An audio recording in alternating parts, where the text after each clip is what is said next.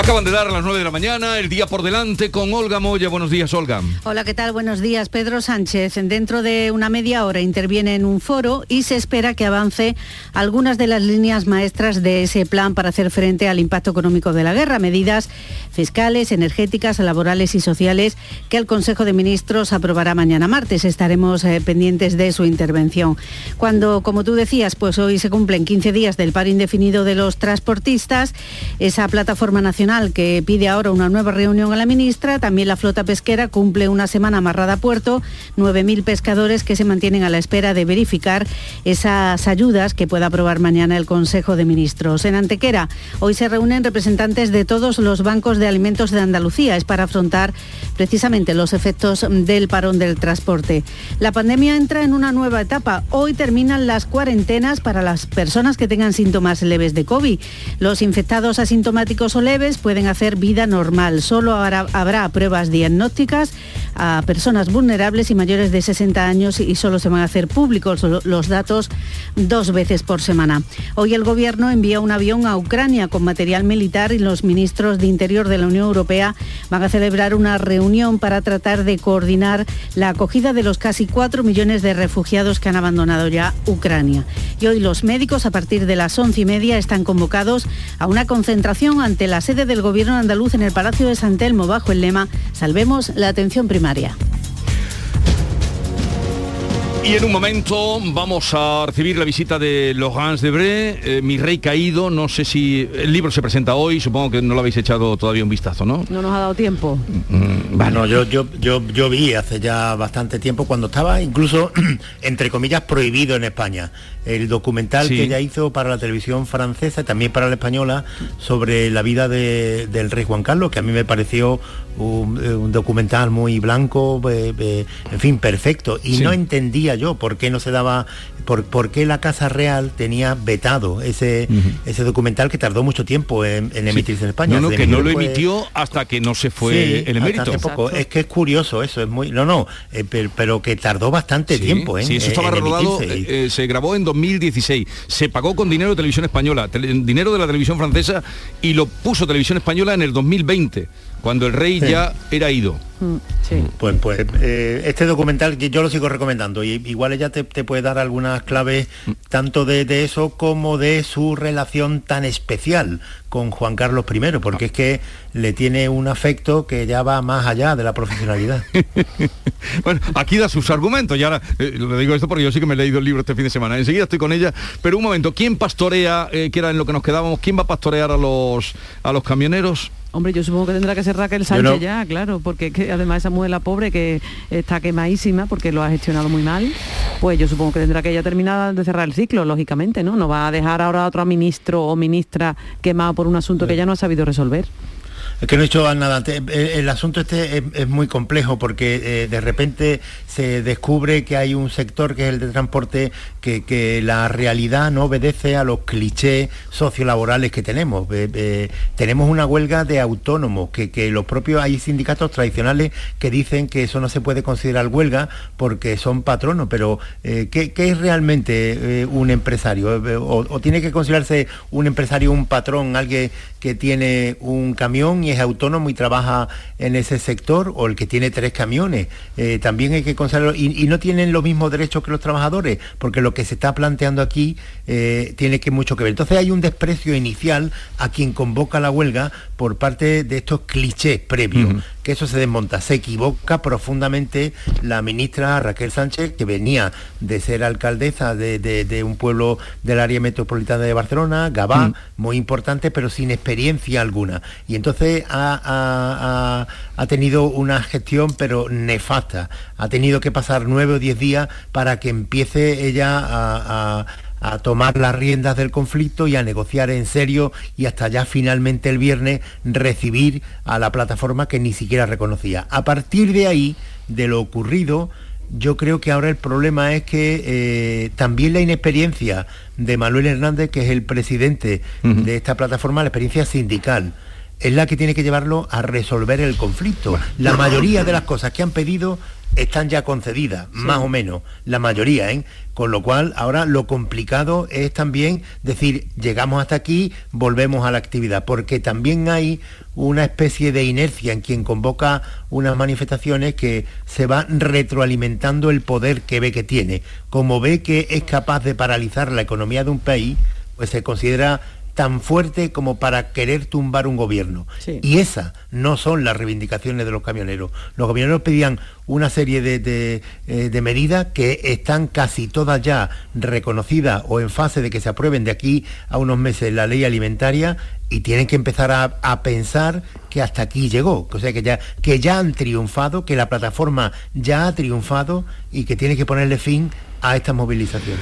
Y yo tengo que poner fin en este momento. Eh, pero mm, os ruego sigáis en la escucha, eh, porque estáis interesados también por este libro, Mi Rey Caído, del que vamos a hablar ahora. Pepe Landi, Javier Caraballo y Estela Benó. Y si podéis, espero veros por la jornada sobre monarquía o república que comienzan ah, dentro de... Intentaré, son magníficas. A ver. Ya te digo que de, ahí a Hollywood terminas tú. Adiós. Adiós. que tengan un bonito día. En un momento estamos con los Reins de Bre, que presenta su libro Mi Rey Caído. En Canal Sur Radio, La Mañana de Andalucía con Jesús Vigorra. En Andalucía, el agua es nuestra prioridad. Más transparencia con el Pacto Andaluz por el Agua. Más de 300 actuaciones impulsando la depuración. Más inversión en la restauración de cauces y modernización de presas. Más claro que el agua. Consejería de Agricultura, Ganadería, Pesca y Desarrollo Sostenible. Junta de Andalucía. Con Social Energy, di no a la subida de la luz y ahorra hasta un 70% en tu factura con nuestras soluciones fotovoltaicas. Aprovecha las subvenciones de Andalucía y pide cita al 955 44 11 11 o en socialenergy.es. Solo primeras marcas y hasta 25 años de garantía. La revolución solar es Social Energy. J. Castillo Seguros presenta la nueva plataforma YAP capaz de unir a clientes y empresas locales de Andalucía. Una nueva tecnología para dinamizar el comercio, ofreciendo una potente herramienta comercial al servicio de las pequeñas y medianas empresas de Andalucía. Contacta a través de segurosjcastillo.com. Teléfono 628-936-146. Prepara tu negocio para los nuevos tiempos. Para todos a los que les gusta estar juntos. ¡Vamos todos a la playa! Y no dejar a nadie atrás. Del 28 de marzo al 2 de abril, celebramos los Jogger Days. Ven con tu familia a la red Dacia y descubre el nuevo Dacia Jogger con hasta 7 plazas. No te lo pierdas. Te esperamos en la red Dacia de Andalucía. Con tu coche, no te líes. Conmigo te mueves seguro, eres puntual, ahorras, llegas donde quieras y contaminas menos. Transporte público de Andalucía, seguro, económico y sostenible. Junta de Andalucía.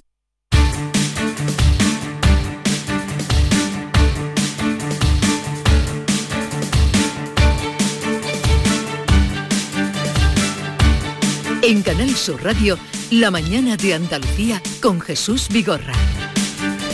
Hoy sale a la venta en España Mi Rey Caído, libro de Laurence Debré, que dentro de un par de horas estará junto con Alfonso Guerra participando en las jornadas Monarquía o República, que se van a inaugurar a las 11 de esta mañana en la Fundación Cajasol, junto con Arturo Pérez Reverte, el historiador Juan Pablo Fusi en Sevilla, y que se van a desarrollar en los próximos días hasta el miércoles. Laurence Debré es hija del conocido filósofo francés Regis Debré, consejero de Mitterrand, que luchó junto con el Che Guevara, pero resulta que durante su estancia como estudiante en España, y más en concreto en Sevilla, quedó prendada de este país, sorprendida con la transición española y fascinada por la figura del rey Juan Carlos, al que dedicó una biografía, Juan Carlos de España, y un documental, Yo Juan Carlos, Rey de España, que pagó Televisión Española y que luego no emitió hasta que Juan Carlos no estuvo fuera de España. Y ahora, en los peores momentos que vive el rey emérito, aparece este libro, Mi Rey Caído. Lorenz Debré, buenos días. Buenos días. Bienvenida a España, a esta ciudad que tanto amas. Ahí estoy encantada y emocionada de poder estar en Sevilla y de poder presentar mi libro además en Sevilla. estoy muy agradecida a, vosotros por, por, darme esa ocasión, esa oportunidad. Mi rey caído. Por cierto, eh, el documental, porque antes tenía un compañero y me decía, ¿por qué no se emitió el documental en televisión española? Hasta después de tanto tiempo que... Pues es un gran misterio. Ese documental es una coproducción de la televisión francesa con la televisión española. Y la televisión francesa lo emitió varias veces y, en prime time y tuvo mucho éxito. Y nunca se entendió por qué no, no se emitió enseguida en España y se tardó tanto. Hay un misterio. Yo en ese documental quería un poco explicar la transición eh, democrática española a los franceses que lo conocen muy mal, ¿no?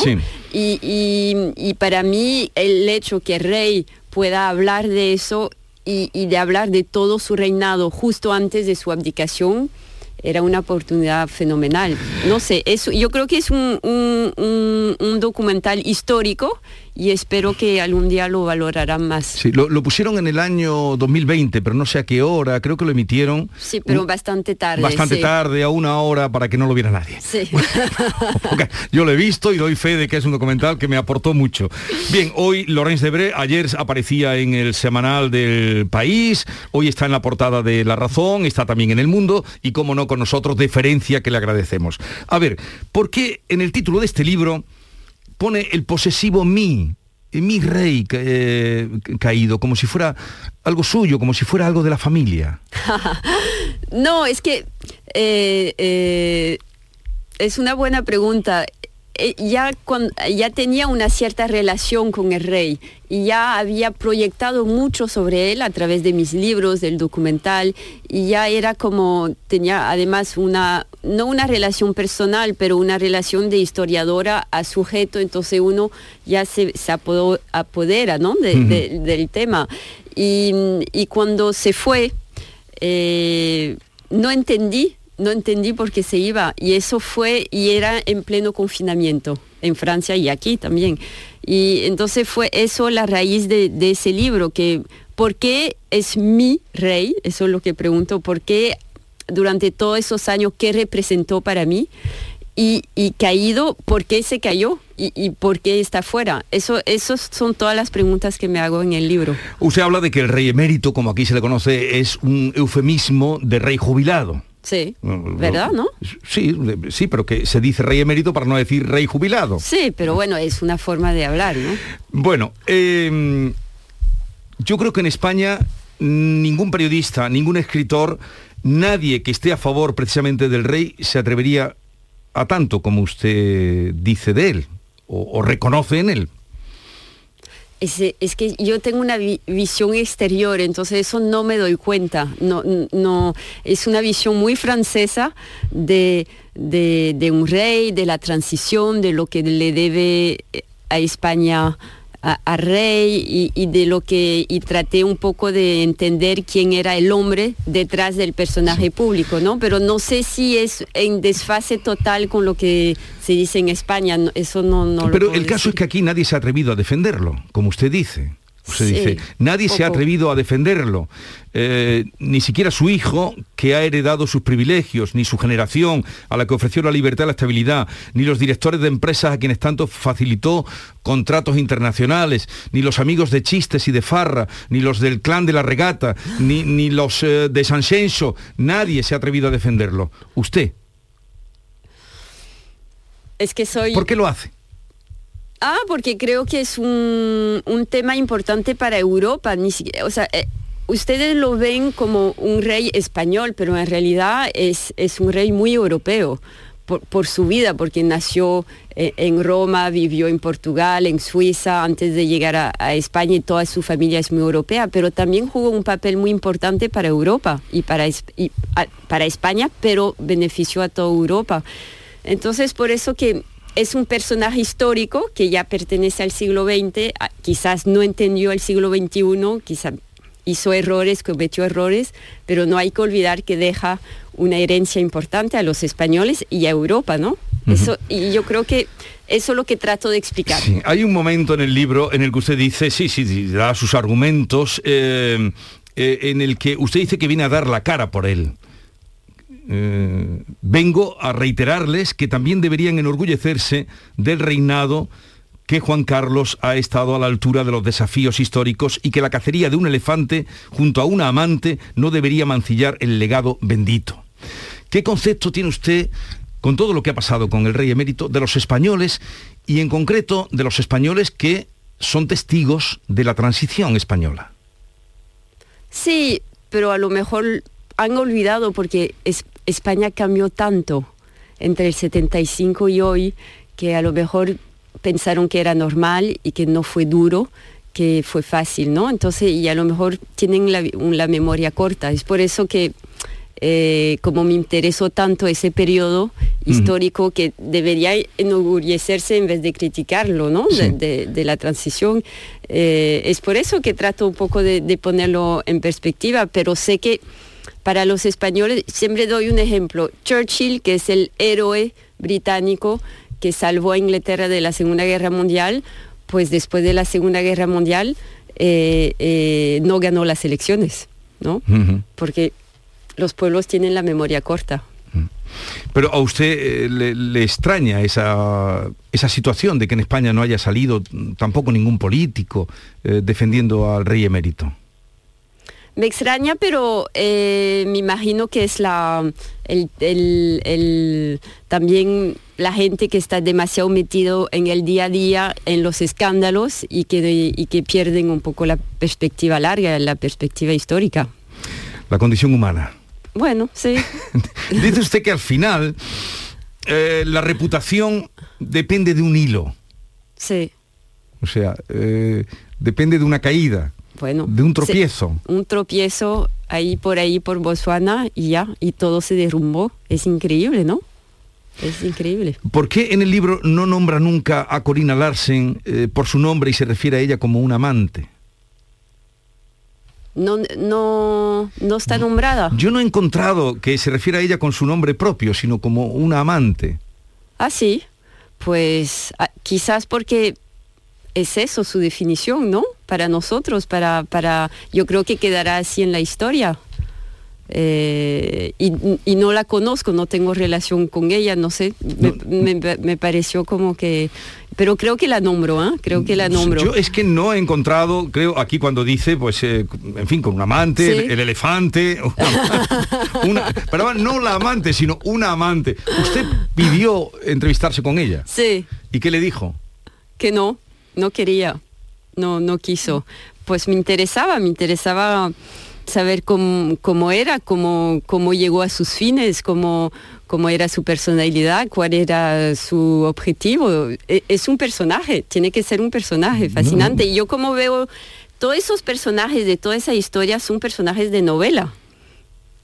Y yo la, quería un, un, poco ubicar, pero bueno, no, no fue posible. Pero dicen, eh, realmente, usted que ha hablado con el rey, ¿cuándo es la última vez que ha hablado con el rey? El mes pasado. El mes pasado. ¿Y le dijo que venía usted a participar en una jornada sobre monarquía o república? Lo sabe todo. pero aquí son con ideas, ¿eh? No, no. aquí contrastamos ideas.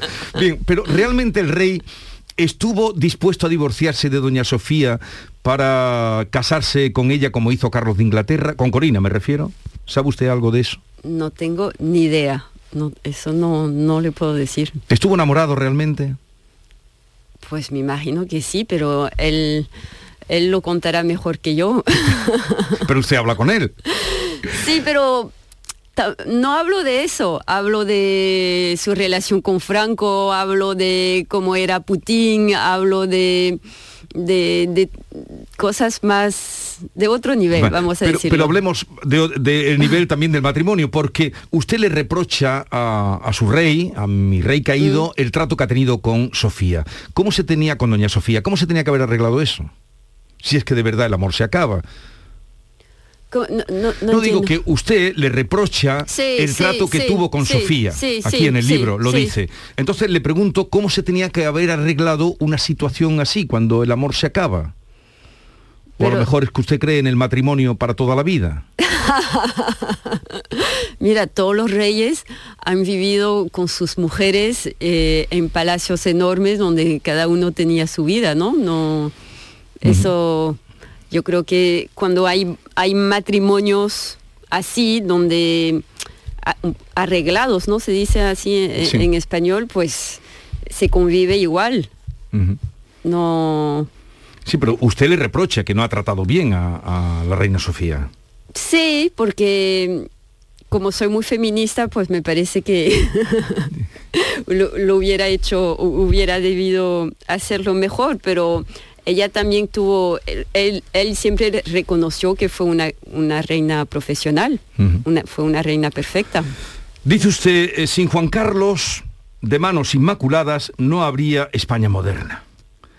Eh, pero claro, está también el asunto de los dineros. Sí, sí. Entonces, es pero no tiene que... Las cuentas en paraísos fiscales. Pero no tiene que, o sea, ese creo que reconoció que hizo errores, y, pero no tiene que entachar, se dice, un, todo un reinado de 39 años. Pero claro, o sea, yo, o sea, yo soy francesa y, y yo crecí con Mitterrand que tenía dos familias, una privada, una pública y una secreta, ¿no? Y, eso no fue, no, no cambió el hecho que fue un gran jefe de Estado francés. Y claro, cometió errores, el eh, rey, eh, eh, cosas fiscales, cosas de dinero y tal, pero em, todos tenemos fallos. Él tiene ese fallo, no es un santo pero él nunca dijo que era santo, ¿no? A lo mejor en España se aduló mucho, se respetó mucho y luego la desilusión y, el desencanto fue muy brutal. Pero es así, es un hombre al final, antes de ser rey, ¿no? Y creo que hay que mirar más el reinado y su legado político e institucional que sus fallos, sobre todo para el, bien del país, para, para, el bien del Estado. Claro, usted tampoco no le da mucho valor al dinero. No, no tanto, no como debería. Lo dice en un momento, usted dice que el dinero no tiene, el valor del dinero no importa, sí que da libertad. Bueno, pero claro, hay otra cosa que usted nos afea a los españoles, y es que cuando el rey se va, cuando se fuga aquella mañana de agosto, mm, dice, en lugar del misterio dónde estaba, por qué se ha ido, con quién se va, la pregunta era, ¿esto quién lo paga? Sí. Mirando como, como tenderos, contando la caja. Eso me sorprendió Usted muchísimo. nos deja ahí muy mal parados. ¿Esto quién lo paga?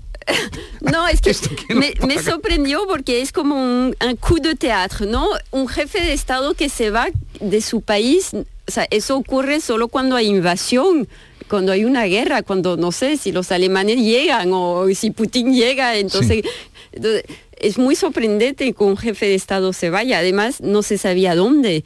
Es como, es para mí, casi en una serie de Netflix no se podría meter, sería demasiado enorme, ¿no? Y, me sorprendió el, el debate sobre quién pagaba, si llevaba, eh, quién pagaba su, su, seguridad y todo eso. El, el acto era tan enorme que creo que no se dio su importancia.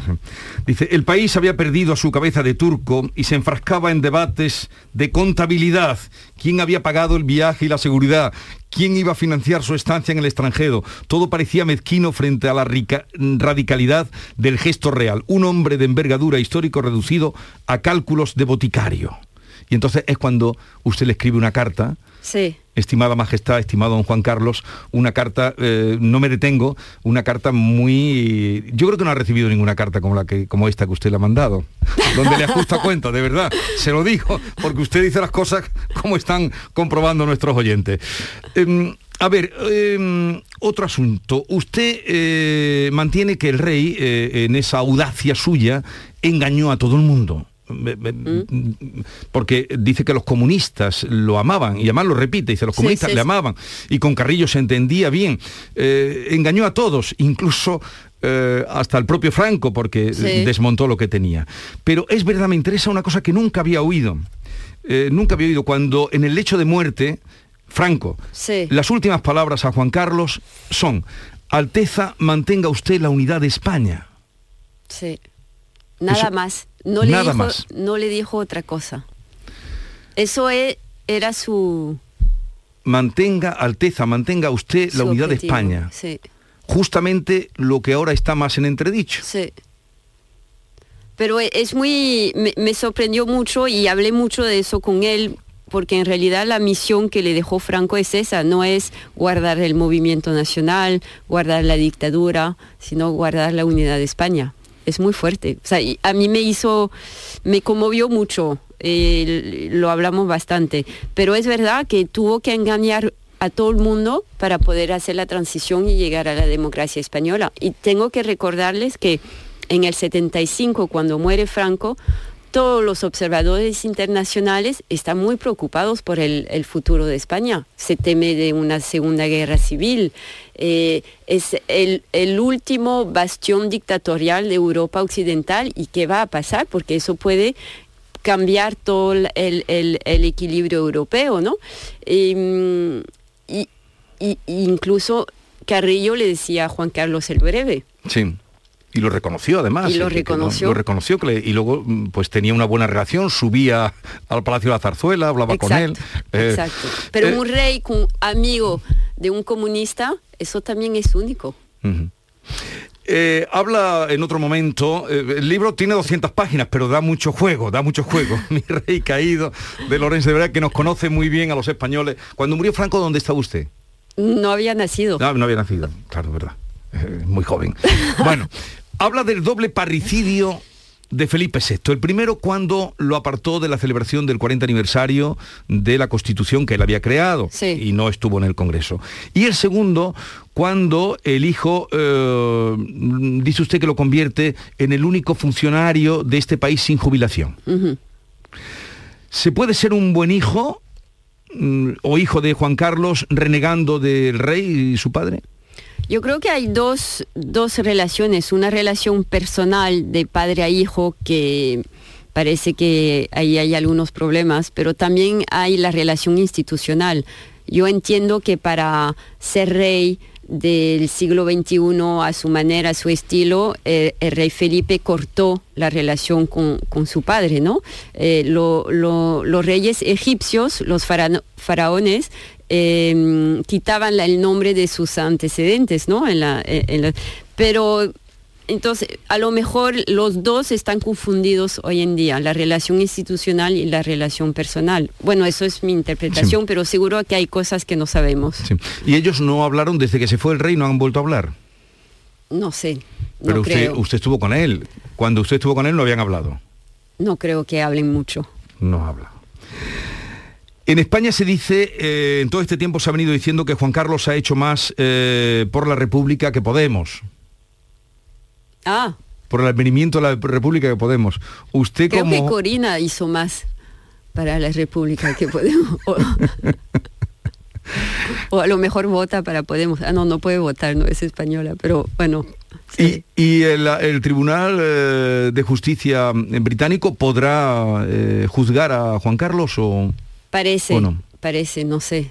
Yo no soy juez, no soy abogada, no, no entiendo muy bien de esas cosas, pero parece. Usted dice que siente vergüenza por el trato que España da a Juan Carlos.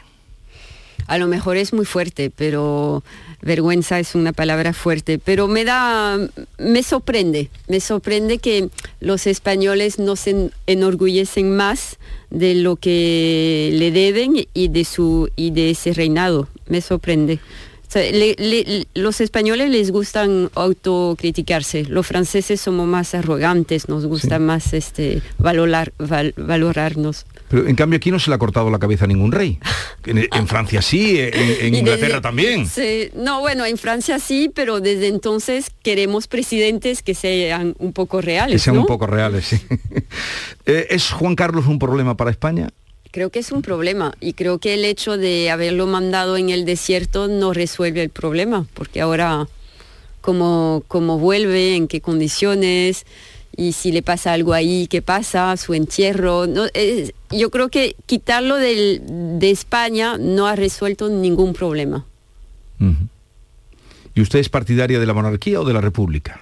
Para Francia de la república. ¿Y para, España? de la monarquía. ¿Lo tiene claro? Sí.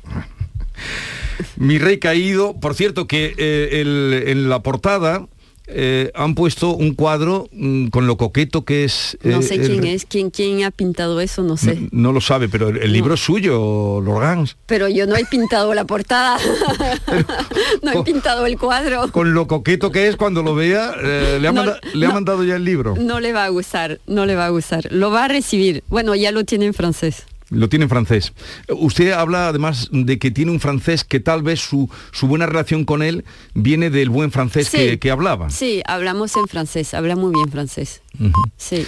Y en el pasillo que cuenta, eh, el pasillo que comunica la dependencia eh, suya, su hogar en el palacio, con los despachos, habla de un pasillo donde tiene todas las o muchas caricaturas Sí. que se han hecho de él, que usted Sí. le llama el pasillo de la automofa. Sí. ¿Sabe si siguen puestas esas caricaturas allí, las caricaturas de, No sé si del rey Juan Carlos? no sé si el rey las quitó, el rey Felipe las quitó, no, no sé, pero yo creo que todos los hombres de poder deberían hacer eso. El pasillo de la automofa. Sí, eso es como que te, te así el poder no te sube a la cabeza, ¿no?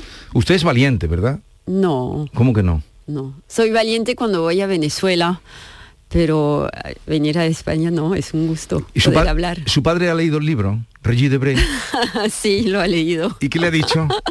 Bueno, mi padre escribió un libro que se llama La República explicada a mi hija. este, no, hablamos mucho, hablamos mucho, porque él ya había escrito un libro con Santiago Carrillo que se llamaba A demain l'Espagne, ¿no? Este, no sé, eh, le interesa, le interesa que vaya en contra de la doxa, ¿no? Se dice la doxa del, del- del- de la Vox Populi. De- en contra de, de lo, de la opinión pública. Exacto. Que le, le gusta. Sí. Que le gusta provocar. Sí, él, él es así también, no, no, nunca hay que ir hacia, nunca hay que tener el mismo discurso que los demás, hay que pensarlo más allá, diferente, e incluso ir a ver a un rey caído Para ver cómo está. Cuando usted fue a ver al rey caído, eh, ¿le pidió permiso para ir a verlo o se presentó allí a las bravas? No, no, le- no, no, estaba, Le dijo, voy a ir a verlo. sí, sí, creo que incluso me invitó, no, no, no. Sí, sí, no, estaba corriente, no llegué ahí con una mañana a su No, es que puerta. a mí eh, eh, me dijo Alfonso Guerra, que le pregunté, eh, digo, Lorenz ha ido a ver, no sé dónde lo leía, y dice, Sí. claro, tomó un avión y fue, como diciendo, mientras los periodistas de España mm, hab- hablan pero no van y le preguntan, Lorenz cogió un avión y se plantó allí. No, me planté allí, pero ya sabía que, me, que iba a llegar, vamos a decirlo así. Los tres héroes de Laurence Debré, que son eh, el rey Juan Carlos, mi rey caído en este momento, título del libro, Alfonso Guerra y Mario Vargas Llosa. Ah, exacto, exacto. Hoy justamente en La Razón eh, coincide eh, el- coincide Sí. pues, su fotografía con la de Vargas Llosa. Ah, qué bien, la entrevista que le hacen a usted con la de Vargas Llosa. Digo, mire, aquí están eh, unidos. Buenísimo, buenísimo, encantada, encantada, Bueno. es un honor. Nos vemos dentro de un ratito en la Fundación Cajasol. Habrá una charla para hablar de este libro y de lo que aquí hemos esbozado con Alfonso Guerra, Laurence Debré, que mantienen una relación eh, de cuando estuvo usted en Sevilla. ¿Cuántos años estuvo usted en Sevilla? Cuatro años. Cuatro años. Llegué en el 88. Un poco antes, en, en lo- los previos de la Expo 92, Sí, todo sí, estaba cambiando. Sí, fue una suerte increíble. Dice usted que quien ha vivido en Sevilla eh, de, la, de la Semana Santa no se sale indemne. Sí, creo que sí. Y de la feria tampoco. Eh, gracias por la visita. Gracias. Eh, me ha hecho plantearme muchas cosas, reflexionar, que creo que es lo, ¿Sí? lo más que puede aspirar un libro, leyendo su libro Mi Rey Caído. Y ahora nos encontramos en las jornadas de la Fundación Cajasol que van a comenzar. Buenísimo, gracias. Adiós. La mañana de Andalucía con Jesús Vigorra. ¡Viva el Rasque Diem! ¿El rasque diem?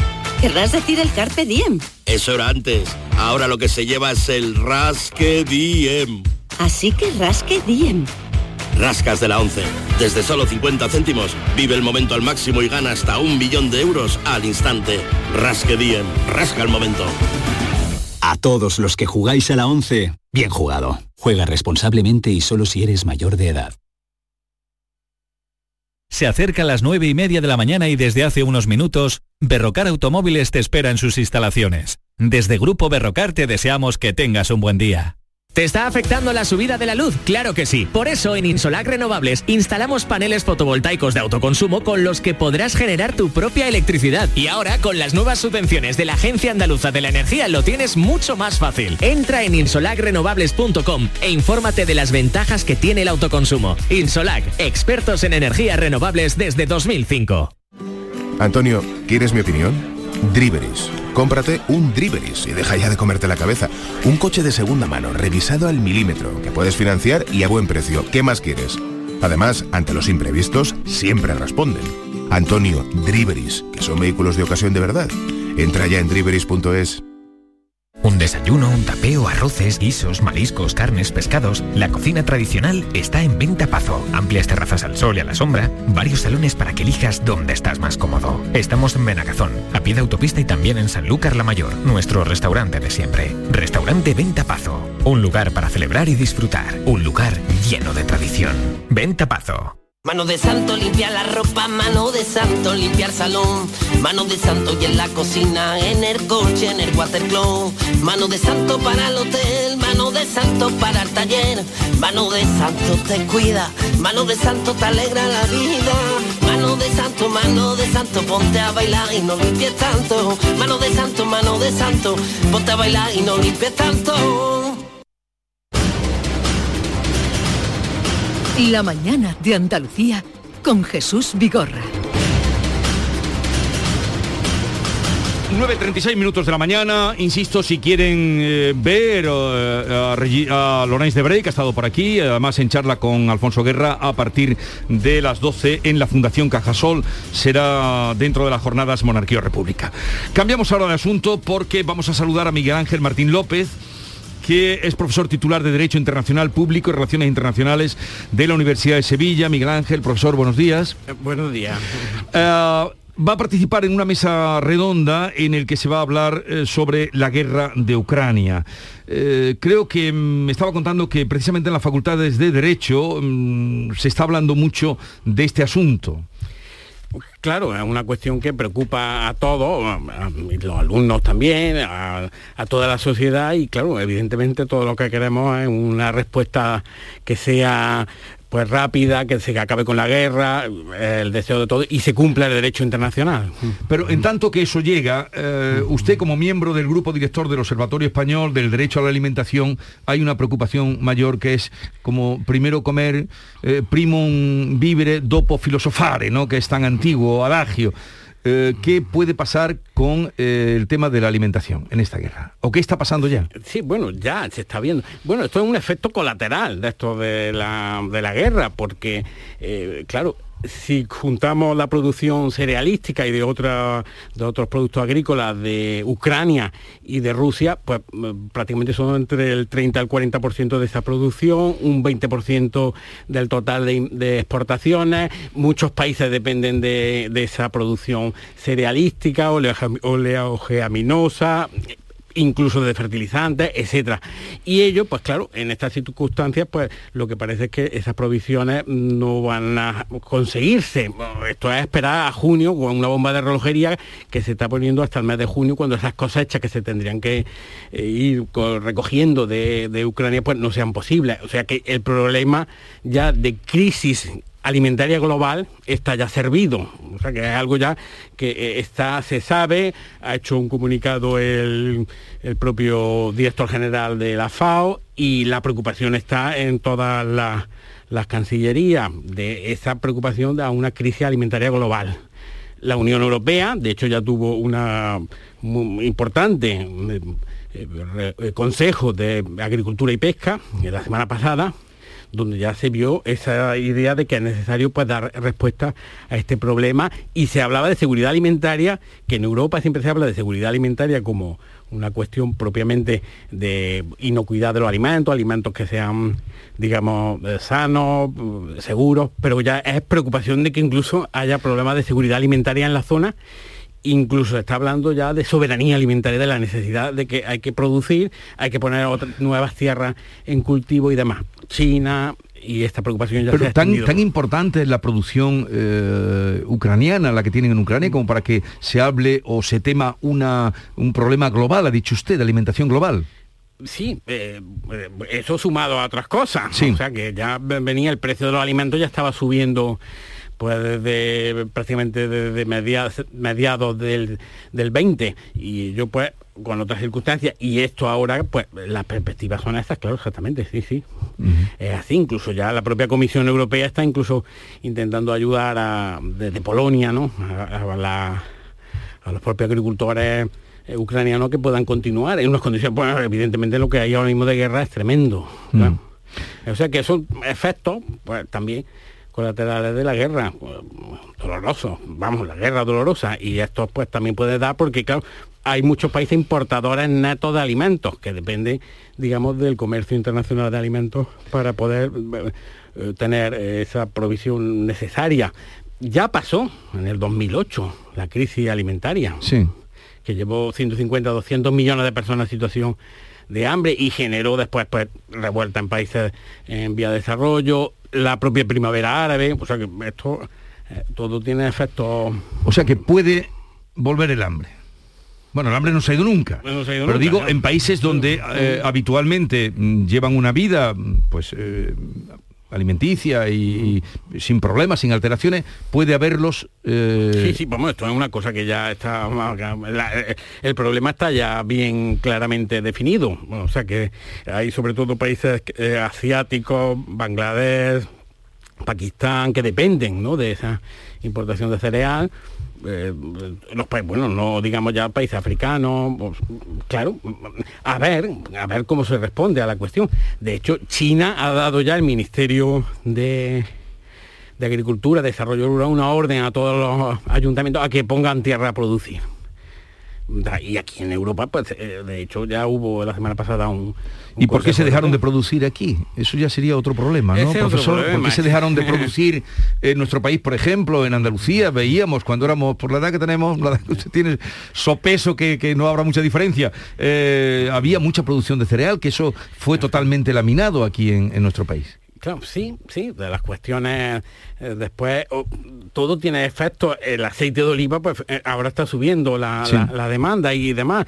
Y el, claro, si se decía exactamente que todo el Valle del Guadalquivir era capaz de alimentar a Europa entera. eh, En, en cereal, sí, ciertamente. Pues probablemente ahora se empiece a, a establecerse de nuevo la necesidad de, de cuidar a la tierra, de cuidar los suelos, de evitar que suelos se dediquen a destinos que no sean los propiamente alimentarios. Todo eso es una demanda pues, del derecho a la alimentación, del derecho de los derechos de los campesinos que ahora empiezan también a reclamarse. Claro, todo es un problema global de, de sistema alimentario sostenible y de soberanía alimentaria, que incluso la semana pasada ya una palabra que eso, bueno, eso era una demanda pues de, de grupos así de, de- de pequeños campesinos rurales, de, que cada, pues cada pueblo, cada territorio pueda alimentarse al menos en lo esencial por sí mismo y no dependa de bueno de, una provisión exterior, ¿no? Sí. Y en este sentido, España, ¿cómo está? Bueno, España es uno de los grandes países productores eh, en el mercado global alimentario. Aquí, pues, evidentemente no. Esa seguridad alimentaria no llegará a niveles de hambre. Si se podrá, digamos, ver el encarecimiento del de los productos eh, mm, alimentarios y bueno, supondrá que a lo mejor pues se compren productos de menos calidad y porque serán más caros. Sí hay un problema también en España considerable que también se depende sobre todo de, de importación de pienso. Ese, ese es otro gran problema. Ahí sí, en, en ese pienso, aunque se produce, pero y, y está, pero sí se depende de, de esa proteína que puede hacer sobre todo para ese cereal. Eso sí es verdad. O sea que habría que ensayar y pensar en otros, digamos, medios de conseguir ese pienso. Ahí sí hay un, un problema, incluso ya se, por la prensa algo se dice, habrá que sacrificar a los animales, porque también el pienso sobre todo viene de allí. Pues sería tremendo Pues, eso que usted, eh, si hubiera que sacrificar a los animales Bueno, por falta de pienso. o menos esperamos que no llegue, que ahí está la respuesta, que hay tiempo un poco para ir respondiendo, pero hay que ver las cosas como a medio, largo plazo, que quizás lo que falte muchas veces, porque viene una crisis pues, y al final se sale y ya se olvida todo, y entonces ahí lo que hay que establecer son reglas que eh, de antemano, pues con inteligencia, se prevea esa situación, pero España sí tiene esa dependencia de pienso. Por ejemplo, pues ahora esto de los insectos que se decía que la FAO incluso digo, que pudiera hacer los, los alimentos pues vía para que acabar con el hambre. Bueno, pues a lo mejor difícilmente los alimentos sean aceptables, pero sí puede ser fuente también, por ejemplo, para para producción de pienso, ya sea algo se está haciendo. O sea, hay- que inventar y hay que establecer nuevas perspectiva, sobre todo teniendo en cuenta eso, agroecología, la cuestión de la soberanía alimentaria y garantizar esa seguridad um, alimentaria a través de sistemas sostenibles, porque incluso la FAO eh, las Naciones Unidas ya saben que es uno de los grandes problemas de futuro. Y por último, profesor Miguel Ángel Martín López, estamos hablando con él, es profesor de Derecho Internacional, por esa parte, y, de Relaciones Internacionales de la Universidad de Sevilla. Hoy se van a iniciar de nuevo las conversaciones entre Rusia y Ucrania en Turquía. Eh, ¿Qué posibilidades? ¿Ha cambiado algo la cosa desde que se reunieron y salieron cada uno por su lado? Bueno, este, esta guerra es un ejemplo claro de lo que era Clausewitz, ¿no? La continuación de la política por otros medios. Ahí, pues, Rusia intentará forzar y tener una posición y conseguir lo máximo posible. Ucrania, y lo ha dicho bien Zelensky, que es una persona inteligente, dicen, ya no hay consuelo para Ucrania. Hay conseguir, incluso él es capacidad, eh, ha mostrado posibilidades de ceder en algunas, en algunas cuestiones claro, aquí la salida, pues dependerá de eso de, bueno, que se consiga, digamos, face saving, ¿no? Salvar la cara, que Rusia no querrá desde luego ceder y Ucrania pues tampoco podrá ceder más de lo que de lo que está cediendo, pero vamos a ver en qué, Pero creo usted que tendrá que perder algo Ucrania para acabar esto para salvar la cara de Putin? ¿Tendrá algo que perder? Eh, esto parece de lo que si bien puede tener más similitud, eh, lo que sería la, guerra de invierno de Finlandia, también el 39, que Rusia, eh, la USA entonces atacó Finlandia y, claro, si ven, se ve de una perspectiva, bueno, Finlandia aguantó y, prácticamente mm, casi derrotó al ejército soviético. Y ello puede decir, fue una victoria los soviéticos pues dijeron que, bueno, de cierta manera ganaron un 10, un 15% de territorio finlandés y lo vieron también como una victoria. Al final nadie, nadie va a ganar, porque todos van, a perder. Está, pero claro, eh, eh, no hay consuelo. no hay consuelo, dijo Zelensky. ha, crecido este personaje, ¿no le parece? Como eh, líder y como presidente del país, eh, en, todo lo que llamamos de, guerra, ¿no le da esa impresión, profesor? sí, por lo que él va mostrando, se ve una persona que tiene flexibilidad, eh, tiene capacidad de, bueno de ceder hasta donde se puede y de resistir, sí. ha crecido a la hora también de comunicar eh, el sentimiento y recoger el sentimiento de los ucranianos. Pero los ucranianos, ¿no? Incluso el otro día lo dije, yo no voy a hacer nada que no tenga el referéndum después para decisiones más más graves. De hecho, ayer tuvo una reunión con periodistas rusos independientes y, mostró, digamos, pues esa inteligencia que tiene, ¿no? De, intentar conseguir eh, el acuerdo y, vamos, a ceder, pues tendrá que ceder en algunas cuestiones, pero la idea que, claro, que sea lo menos posible. y, Rusia, pues tampoco creo yo que esté como para, para ir cediendo mucho. Y, siguiendo enterrando muertos o quemándolos, que no sabemos qué está haciendo con ellos. Bueno, Miguel Ángel Martín López, que participa hoy en esa mesa redonda, dos y media, eh, es en la Facultad de Derecho, ¿no? La situación de Ucrania ante el derecho internacional. Gracias por la visita y por habernos ayudado a comprender un poco esta realidad eh, que no nos esperábamos y que estamos viviendo en, ahí en todo el centro de Europa. Gracias, muchas gracias. Adiós. Sofía, ¿sabes que el curso que viene empieza el cole de mayores? ¿eh? ¿Estás contenta? Sí, papi, ya soy grande. Del 1 al 31 de marzo está abierto el plazo de escolarización para el curso 2022-2023 de segundo ciclo de educación infantil, primaria, ESO, bachillerato y educación especial. Seguimos avanzando en el compromiso por una educación de calidad. Por eso puedes confiar en la educación de Andalucía. Infórmate en el portal de la escolarización y en la APP y Escolariza, Junta de Andalucía.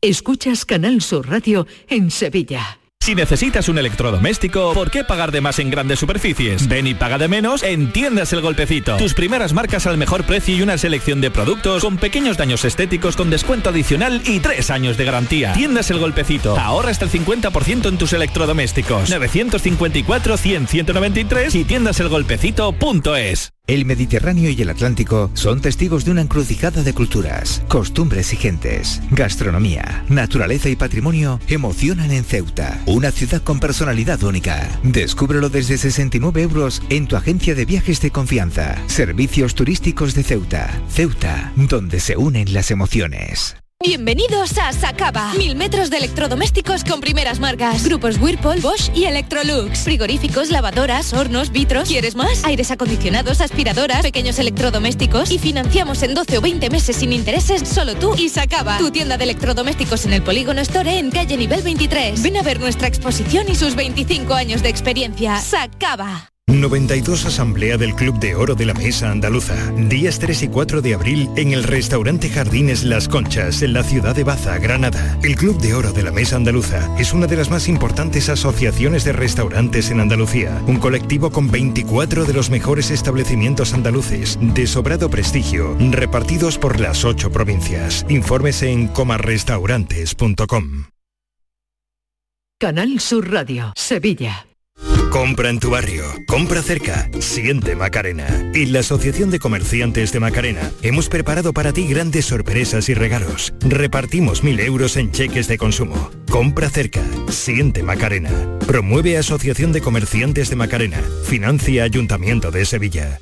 ¿Te está afectando la subida de la luz? Claro que sí. Por eso en Insolac Renovables instalamos paneles fotovoltaicos de autoconsumo con los que podrás generar tu propia electricidad. Y ahora con las nuevas subvenciones de la Agencia Andaluza de la Energía lo tienes mucho más fácil. Entra en insolacrenovables.com e infórmate de las ventajas que tiene el autoconsumo. Insolac, expertos en energías renovables desde 2005. Si necesitas un electrodoméstico, ¿por qué pagar de más en grandes superficies? Ven y paga de menos en Tiendas El Golpecito. Tus primeras marcas al mejor precio y una selección de productos con pequeños daños estéticos con descuento adicional y tres años de garantía. Tiendas El Golpecito. Ahorra hasta el 50% en tus electrodomésticos. 954-100-193 y tiendaselgolpecito.es. El Mediterráneo y el Atlántico son testigos de una encrucijada de culturas, costumbres y gentes. Gastronomía, naturaleza y patrimonio emocionan en Ceuta, una ciudad con personalidad única. Descúbrelo desde 69 euros en tu agencia de viajes de confianza. Servicios turísticos de Ceuta. Ceuta, donde se unen las emociones. Esta es La Mañana de Andalucía con Jesús Vigorra. Canal Sur Radio. Y con eh, Maite Chacón, que ya está por aquí. Buenos días. Hola Jesús, buenos días. Y David Hidalgo, buenos Hola, días. Muy buenas. ¿Qué tal estáis? Estupendamente. Vale. Empezando el lunes con mucha fuerza. Venga, eh, ¿qué tenemos para menú para hoy? De aquí Menú hasta para 12? hoy. Bueno, como hoy comienza una nueva etapa de la lucha contra el COVID y tenemos muchas dudas, Jesús, hemos invitado a Jean-Carles March, que es experto en salud pública, profesor de la Escuela Andaluza de Salud Pública, que nos va a resolver algunas cuestiones. Por ejemplo, ¿qué hago si tengo síntomas de COVID? ¿Puedo ir a trabajar aunque tenga síntomas? ¿Qué pasa, por ejemplo, si empiezo a tener síntomas de COVID y convivo con una persona vulnerable? Eh, ¿Qué debo hacer? ¿Qué en fin, hacer? como tenemos muchas dudas, pues eh, Jean-Carles va a venir a resolverlas. 670 940 200, los teléfonos están abiertos. Cualquier duda que tengan a partir de, de cómo actuar a partir de hoy, que cambia la estrategia completamente de lucha contra el COVID, pues Jean-Carles seguro que se la responderá. Y además hemos preparado qué pasa en otros países, ¿verdad David? Sí, porque en España da este paso cuando todos los países de nuestro entorno no lo han hecho. Solo el Reino Unido es el país que ha quitado este tipo de medidas, aunque en un principio ya Dinamarca y otros países nórdicos habían eliminado el COVID. Sin embargo, en Dinamarca ocurre que si hay, alguien tiene síntomas de COVID tiene que estar cuatro días en cuarentena. Es decir, que España digamos que es algo pionera en esta medida. A ver qué pasa a, A partir ver- de a ahora. ver cómo nos sale. A ver cómo nos Ojalá y sale. nos salga bien. Eso, todos esperamos que nos salga bien. Hoy tenemos, mm, bueno, muchos invitados como siempre. A las diez y media vendrá Francisco Arevalo para hablar de, de las cuestiones que tienen que ver con los seguros, con los coches y con todo eso.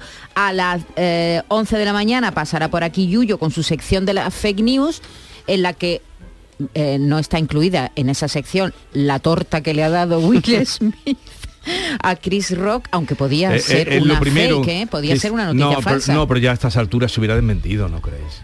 Hombre, claro, ha sido real. sido real, no ha es sido una real. broma lo que te estoy diciendo. Ha sido al principio- tan real como que él se ha un Will Smith, después de darle la, la torta, se ha hundido que Denzel Washington, hay imágenes ya, ha Ya. tenido que ir a consolarlo y a decirle, a, a consolarlo, ha vuelto llorando Sí. a su asiento. Ha sido un momento terrible de la gala, se la ha cargado prácticamente. ¿eh? Ha ganado el Oscar, fíjate, ha sido su gran momento porque no es la primera vez que, Que gana obtiene un Oscar. Y, y- y se ha Y veremos si no se lo quitan. Claro, a ver qué pasa, ¿no? A partir de No, ahora... yo las a- cancelaciones, eh, en fin, eh, creo que no se deben. Una cosa es el comportamiento y otra cosa es su trabajo profesional. a los santos hay que pedirle santidad a los no santos hay que pedirle a los artistas Pero la su academia obra. puede tomar alguna medida. academia Yo no, es muy- dudo, no dudo que la academia, no sé, no Ya ha emitido va un comunicado en contra de cualquier tipo de violencia. Claro, normal, lo normal. Pero te no va a digo, apoyar la Maite, que a los santos hay que pedirle santidad, a los artistas su obra. No, eso se mezcla últimamente todo. No, yo no creo, esto no es comparable a la cancelación, ¿no? Esto es algo que acaba de ocurrir, que es una agresión física a, a- Pero a- a un ¿se ha merecido ese premio? Pues es suyo. Pienso Sí. yo, pero bueno, sería otro debate. No sé, eso es otro debate, efectivamente. ¿Qué más? Hablaremos de también, de- por supuesto, de la gala de, lo- de los Oscar. Ya sabemos que tanto Javier Bardem como Penélope Cruz como Alberto Iglesias se han venido de vacío, pero sí tenemos un Oscar muy merecido. Alberto Mielgo un- ha ha ganado la categoría de mejor cortometraje de animación por el Limpia Parabrisas. Un, un- un cortometraje impresionante que habla del amor, Jesús. ¿Lo has visto? Sí, lo he visto y además eh, es- tiene una narrativa muy, muy innovadora, un sonido espectacular, una música preciosa, muy recomendable el documental. Por cierto, hablando de música, hoy tenemos visita artística. Tú me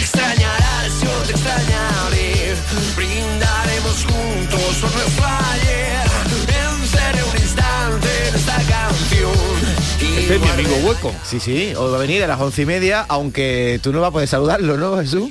Digo que le deis recuerdo de mi parte porque yo voy a terminar aquí, voy a concluir aquí. ¿Dónde vas? Eh, voy a las jornadas que organizamos con Arturo Pérez Reverte, esta es la eh, sexta ya que organizamos, bajo el tema de monarquía o república. Esa es la cuestión. Esa es la ¿Monarquía, cuestión. Monarquía o república, un debate de tres siglos. Esta mañana las inaugurará el historiador eh, Juan Pablo Fusi, ahora a las 11. A las 12 Lorenz Debré con eh, Alfonso Guerra. Por la tarde Teresa Rodríguez con Cayetana Álvarez de Toledo. Y ya mañana el programa de... Ese debate me gusta. Madre ¿Dónde- mía. Invitados estáis. ¿Dónde es? A partir de las 7 en la Fundación Cajasol, allí en la sede de Cajasol, en la Plaza de San Francisco, frente al Y tú Ayuntamiento. allí coordinando, ¿no? Tú Toreando, ahí toreando, sí, toreando. Con, mi amigo Arturo, que Entrada hasta completar aforo, ¿no? sí, la entrada es abierta a todo el mundo hasta que se complete aforo. Esta, esta tarde a partir de las 7 será primero eh, Teresa Rodríguez, de Adelante Andalucía, Cayetana, Álvarez de Toledo, y luego las dos sometidas a que el público lo que quiera preguntar. Muy bien, bueno, ¿Qué te pues con estas jornadas... Os espero por allí si eh, podéis. eh, est- estaremos por allí. Jesús, que lo pases bien, que salga todo estupendamente. Le doy paso yo a Venga, por Vale. favor. Pues la pandemia entra en una nueva etapa. Hoy terminan las cuarentenas para las personas con síntomas leves de COVID. Desde hoy lunes, los infectados asintomáticos o leves podrán hacer una vida normal. Por otra parte, el alcalde de Sevilla pide precaución para la Semana Santa y García Barbeito se desorienta. Se desorienta. Querido Antonio, te escuchamos. Muy buenos días, querido Jesús Vigorra. Perversos del no saber. Igual que otro cambio horario, hay voces que nos marean, voces que nos meten dudas, voces que nos enajenan. Como dos que van subidos a un caballo y de las riendas, uno a la izquierda le tira y otro tira a la derecha. Da libertad del gobierno, nos dice fuera la tela, incluso en el interior, y fuera la cuarentena. Y el alcalde de Sevilla, él sabrá por qué, aconseja que se vean las cofradías con la mascarilla puesta. Lo mismo que si una tarde con los niños en la escuela, un maestro dice dentro y otro llega y dice fuera.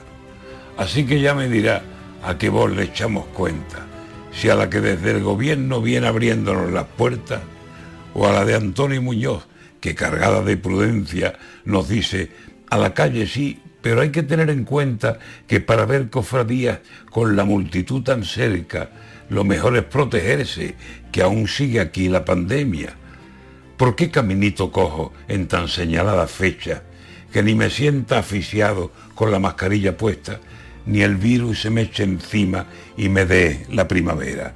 Decida lo que decida, habrá una voz que se venga a decirme, te lo dije, y me dolerá quedarme con la máscara en la jeta, o me dolerá si pillo el contagio.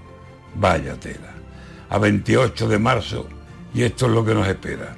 En el cruce del camino, dos direcciones opuestas. Una que te dice, pasa, y otra que dice, prudencia. Y aquí estamos, sin saber a qué voz echarle cuenta. La política es así.